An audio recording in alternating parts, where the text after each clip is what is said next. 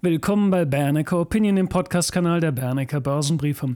Diese Episode ist eine verkürzte Audiovariante des Themenchecks von Moderator Walter Tissen mit Hans A. Bernecker.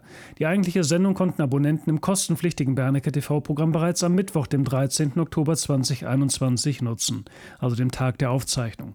Weitere Informationen zu Bernecker TV gibt es unter www.bernecker.tv.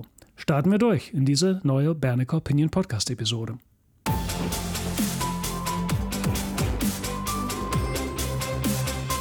Ich begrüße Hansa Bernecker, der uns zugeschaltet ist. Guten Morgen, Herr Bernecker. Hallo, ich begrüße Sie ebenfalls. Herr Bernecker, bevor wir in Medias Res gehen, zunächst eine grundsätzliche Einordnung. Es gibt totes Kapital, es gibt dynamisches Kapital.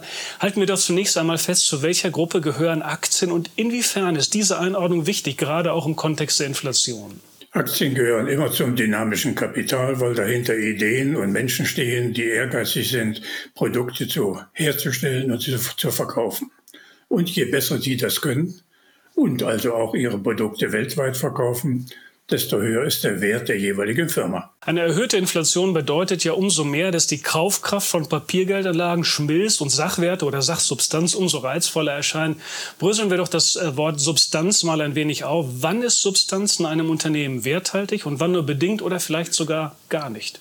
Substanz kann ganz tot sein, wenn das Anlagevermögen, das in, dem, in der Firma liegt oder beschäftigt ist, keine Rendite bringt oder eine unzureichende Rendite, dann ist es eben totes Kapital. Meinetwegen war das mal Kohle und Stahl ist ja immer umstritten für solche Fälle, um nur zwei Beispiele zu nennen. Lebendiges Kapital ist das, was im Unternehmen arbeitet, wie ich gerade gesagt habe, mit Ideen verknüpfter Menschen, die dies dann dynamisieren. Und dann ist die Substanz plötzlich dynamisch und mithin werttragend und das führt zu weiteren Kurserhöhungen je nach Erfolg. Mhm. Das entscheidet sich natürlich an den Zinsen, wie man das bewertet. Herr Bernke, wechseln wir die Bühne, schauen in Richtung Gold. Ist ja mehr oder weniger totes äh, Kapital, aber es ist eben auch ein Sachwert. Für den deutschen Anleger, der zum Beispiel in Xetra Gold investiert, dürfte ja besonders der Eurokurs für Gold relevant sein. Und da gibt es sich eine durchaus interessante Charttechnik, Charttechnik interessanter eigentlich als bei der Betrachtung in Dollar. Wie schauen Sie derzeit auf Gold und vielleicht auch gerade aus der Perspektive eines Euro-Investors? Gold steht seit vielen Jahren in der Kontroverse, dass der, der Wert des gesamten Goldes, das auf der Erde vorhanden ist, nach Schätzungen des Gold Council in London etwa bei 195.000 Tonnen liegt.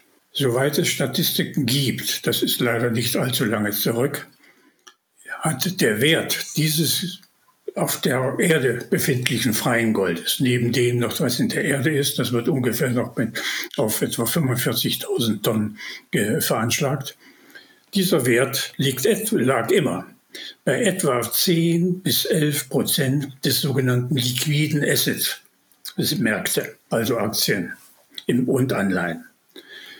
Der gegenwärtige Wert liegt aber bei den, nur den Hälften, etwa bei 5, 4,5. Das bedeutet, Gold ist in einer Aufwertungssituation. Die Frage ist, wer das auslöst. Das wird wahrscheinlich dann ausgelöst werden oder dadurch ausgelöst werden, dass mit der neuen Konstellation für alle Anleihemärkte, nämlich sinkende Bondkurse, wenn die Renditen steigen, zum einen, und der etwas relativierten Dynamik der Aktien, deren Aufpreise sich reduzieren werden, wenn Zinsen steigen, entsteht ein Aufwertungseffekt für Gold.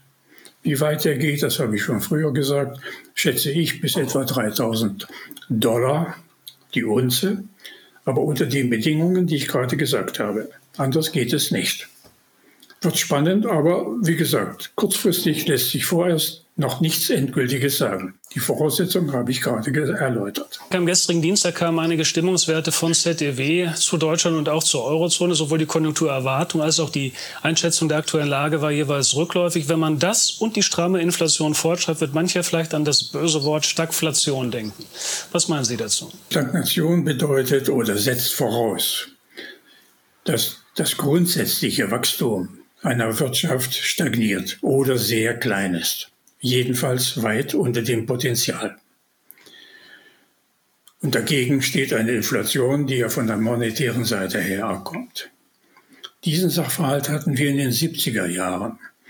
als damals im Zuge der Ölpreise ab 1973, aber auch im Zuge der damaligen sozialliberalen Koalition die Investitionsquote in Deutschland extrem niedrig, über lange Zeit niedrig blieb. Das galt auch für den abgebrochenen Boom im Immobilienmarkt äh, ab 1974 durch äh, die Entscheidung des damaligen Finanzministers und späteren Bundeskanzlers Helmut äh, Schmidt.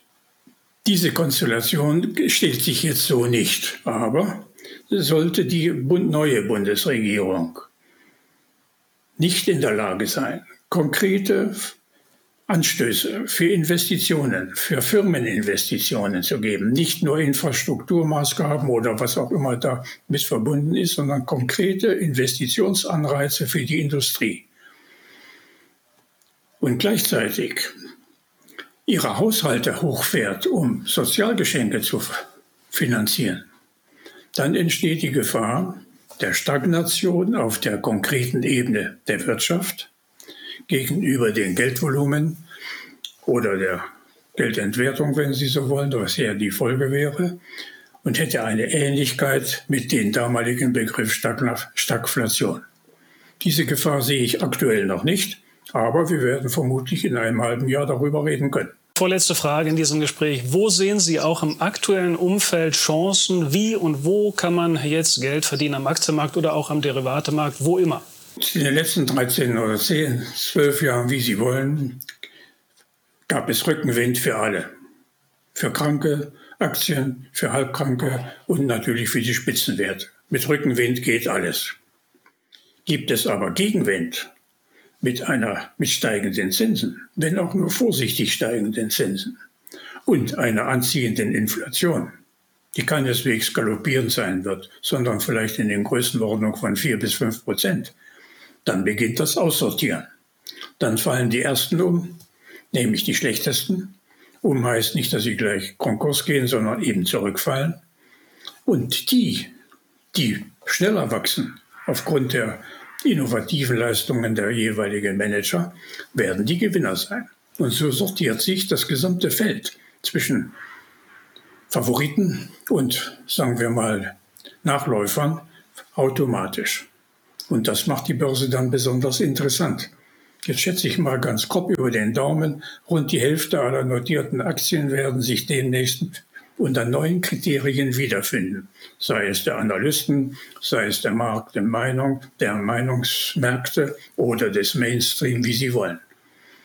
Darin liegt der Aussortierungsprozess, wie ich gesagt habe, aus zwei Gründen. Inflation beziehungsweise Teuerungs, das Wort Inflation gebrauche ich ungern, und den anziehenden Zinsen. Denn bei 4% oder 3% Zinsen am langen Ende stellt sich die Kapitalisierung jeder Investition anders dar als bei Null. Runden wir das Gespräch ab mit einem Blick nach vorn. Am 4. November 2021 ist ja die große Bernecker Online-Konferenz angesagt mit verschiedenen Vorträgen. Würden Sie schon mal eine kleine Vorausschau machen. Was haben Teilnehmer zu erwarten und warum ist eine Teilnahme gerade im jetzigen Marktrahmen so wichtig aus Ihrer Sicht?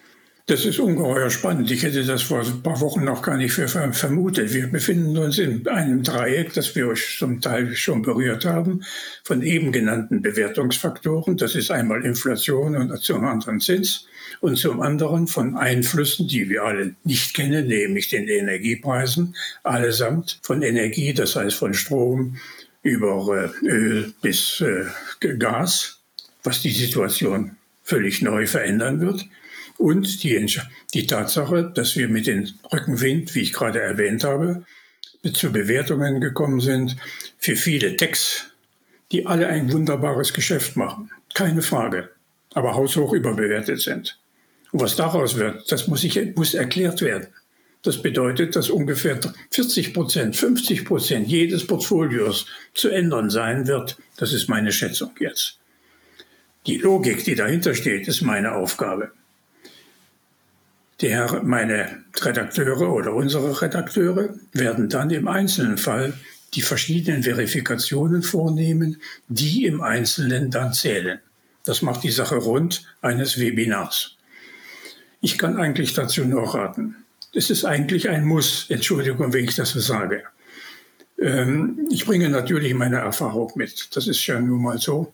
Die kann ich aber so einbringen, dass sie verständlich wird und gleichzeitig auch begrifflich umsetzbar wird. Und die Einzelheiten, wie gesagt, zu den einzelnen speziellen Gebieten sind die Herren da. Und das Ganze wird eine, wie ich meine, eine runde Sache, wenn Sie mir den Ausdruck erlauben. Ich lade Sie herzlich ein, daran teilzunehmen. Ja, meine Damen und Herren, informieren Sie sich gerne weiter über die große Bernecker Online-Konferenz. Besuchen Sie gerne unsere Webseite www.bernecker.info, um sich zu der Info- und Ticketshop-Seite zu dieser Veranstaltung verlinken zu lassen. Es wäre schön, wenn wir auch Sie bei dieser Veranstaltung begrüßen können. Ihnen noch einen sehr guten Tag, machen Sie es gut und bis zum nächsten Mal.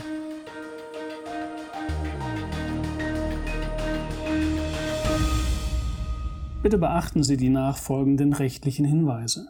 Die Veröffentlichungen werden von der Hans A. Bernecker Börsenbriefe GmbH erstellt, dienen ausschließlich der Information und sind kein Ersatz für eine klassische Anlageberatung. Mit den Veröffentlichungen wird weder ein Angebot zum Verkauf, Kauf oder zur Zeichnung eines Wertpapiers oder Anlagetitels unterbreitet. Die in den Veröffentlichungen enthaltenen Informationen und Einschätzungen zu den Wertpapieren stellen keine Empfehlung dar, sich in den beschriebenen Wertpapieren zu engagieren. Die in den Veröffentlichungen gegebenen Informationen beruhen auf Quellen, die wir für zuverlässig erachten, jedoch keiner neutralen Prüfung unterzogen haben. Die Hans A. Bernecker Börsenbriefe GmbH übernimmt keine Gewähr und keine Haftung für die Richtigkeit und Vollständigkeit der hierin enthaltenen Informationen. Die in den Veröffentlichungen vertretenen Meinungen stellen ausschließlich die Auffassungen der Autoren und der Redakteure dar und können sich jederzeit ändern. Solche Meinungsäußerungen bzw. Änderungen müssen nicht veröffentlicht werden. Technische Analysen geben ebenfalls ausschließlich die Meinung der Redakteure wieder und ersetzen keine individuelle Anlageberatung. Es ist nicht ausgeschlossen, dass Mitarbeiter in Aktien oder sonstigen Anlageinstrumenten, die besprochen werden, selbst investiert sind. Jedoch kommen sie ihrer Tätigkeit mit einem Grad an Unabhängigkeit nach, die der Höhe des Risikos für die Beeinträchtigung von Interessen der Leser, Zuschauer oder auch Zuhörer angemessen ist. Eine Vergütung von Unternehmen, deren Werte in den Publikationen besprochen wurden, findet nicht statt. Die vergangene Entwicklung besprochener Wertpapiere und Anlageinstrumente ist nicht notwendigerweise maßgeblich für die künftige Performance. Der Wert jedes Investments kann sowohl sinken als auch steigen und Anleger erhalten möglicherweise nicht den investierten Gesamtbetrag zurück. Im Einzelfall kann auch ein Totalverlust nicht ausgeschlossen werden. Auch könnten Veränderungen von Devisenkursen negative Wirkung auf Wert, Kurs oder Gewinn von Investments haben. Bei Investments, für die es keinen anerkannten Markt gibt, könnten Investoren Schwierigkeiten haben, diese zu veräußern oder zuverlässige Informationen über den Wert oder das Ausmaß des Risikos, dem ein Investment unterliegt, zu erhalten.